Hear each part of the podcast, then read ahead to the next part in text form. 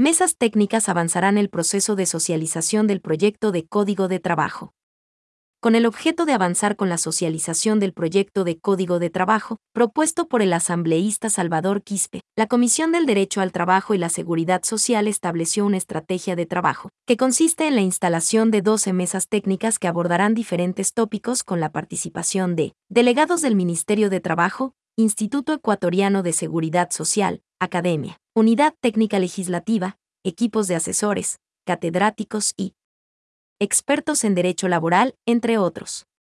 Para este miércoles 18 de mayo, está previsto tratar las definiciones de los derechos y obligaciones de jornada de trabajo, descansos, permisos y vacaciones.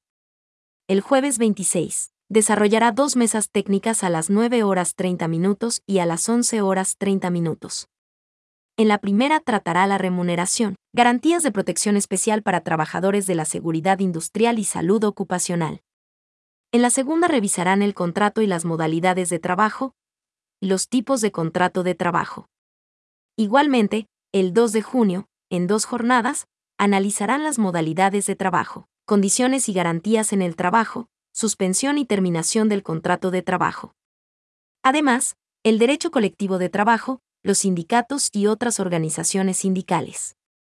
El 9 de junio debatirán sobre el contrato colectivo, negociación del contrato colectivo, pliego de peticiones, huelga y paro, mientras que las políticas del trabajo serán abordadas el 16 de junio. Y, los organismos y sus autoridades, organismos, entidades y dependencias el jueves 23 de junio. Para el jueves 30 de junio, está previsto analizar la Administración de Justicia, prescripciones y sanciones.